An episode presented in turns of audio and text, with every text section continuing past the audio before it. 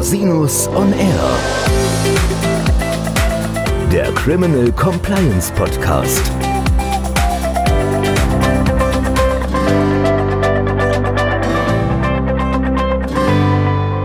Herzlich willkommen zum Criminal Compliance Podcast. Schön, dass Sie wieder eingeschaltet haben. Mein Name ist Christian Rosinus und unser heutiges Thema ist ein kurzes Update zu gesetzgeberischen Entwicklungen im Bereich des Steuerstrafrechts. Hierbei geht es zum einen um das Jahressteuergesetz 2020, bei dem es einige Änderungen im Bereich der Verjährung und der Einziehung gegeben hat, ferner um den Entwurf eines Gesetzes zur Verfolgung der organisierten Steuerhinterziehung, der derzeit im Bundestag beraten wird. Kommen wir mal zum Jahressteuergesetz 2020, das kurz vor dem Jahreswechsel entschieden wurde. Hier gab es eine wichtige Änderung bei der Verjährung der besonders schweren Steuerhinterziehung und bei der Einziehung. Der Gesetzgeber hat die Verjährungsfrist für besonders schwere Fälle der Steuerhinterziehung von 10 auf 15 Jahre verlängert. Das gilt für alle unverjährten Fälle, in denen ein Regelbeispiel der besonders schweren Steuerhinterziehung nach 370 Absatz 3 Satz 2 Abgabenordnung verwirklicht wurde. Wann ist das nun der Fall? Am häufigsten geht es um das Regelbeispiel der Verkürzung von Steuern in großem Ausmaß. Nach der Rechtsprechung liegt die Wertgrenze bei einem Verkürzungsbetrag von mehr als 50.000 Euro. Die Grenze ist gerade im unternehmerischen Bereich also relativ schnell erreicht. Gleichzeitig wurde auch die absolute Verjährungsfrist, das heißt die Frist, in der eine Tat auch bei einer Unterbrechung der Verjährung noch verfolgt werden kann, von 25 auf 37 Jahre verlängert. Warum diese Änderung? Laut Begründung des Finanzausschusses wird die zehnjährige Verjährungsfrist komplexen internationalen Sachverhalten nicht gerecht. Die Gesetzesbegründung erwähnt es nicht ausdrücklich, aber es liegt auf der Hand, dass das eine Reaktion auf die Aufarbeitung der Cum-Ex-Sachverhalte ist, die in der Praxis derzeit eine sehr große Rolle spielen und wo wir auch in der Presse ja schon lesen konnten, dass die Behörden nicht genug ermitteln und dass da Verjährung droht.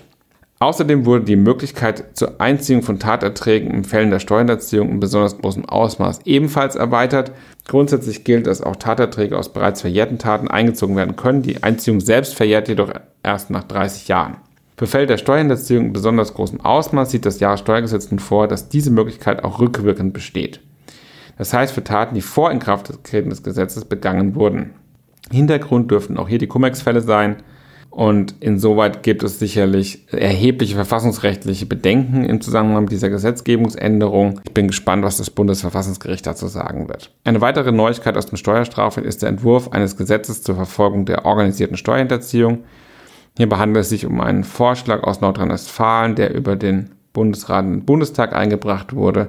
Es geht dabei darum, den Paragraph 370 Abgabenordnung, also die Steuerhinterziehung, um ein weiteres Regelbeispiel zu erweitern, beziehungsweise das Regelbeispiel der bandenmäßigen Begehung der Steuerhinterziehung auszuweiten. Bisher war das nur im Bereich der Umsatz- und Verbrauchsteuern relevant. Hintergrund waren gerade die sogenannten Umsatzsteuerkarusselle. Der Gesetzesentwurf sieht nun vor, das Regelbeispiel auf alle Steuerarten zu erweitern. Das heißt, jede bandenmäßige Steuerhinterziehung wäre dann als besonders schwerer Fall zu behandeln. Wann reden wir dann von einer solchen bandenmäßigen Steuerhinterziehung? Die Rechtsprechung fordert einen Zusammenschluss von drei oder mehr Personen, die sich zur Begehung fortgesetzter Steuerhinterziehungstaten verbunden haben.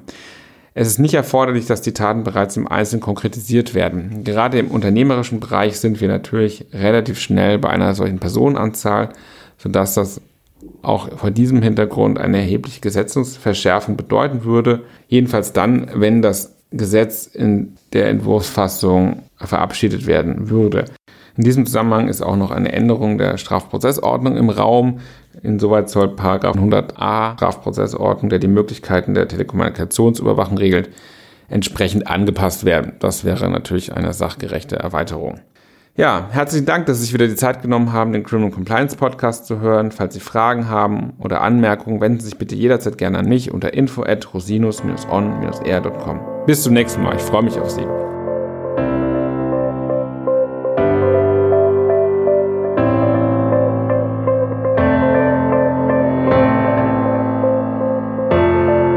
Rosinus on Air. Der Criminal Compliance Podcast.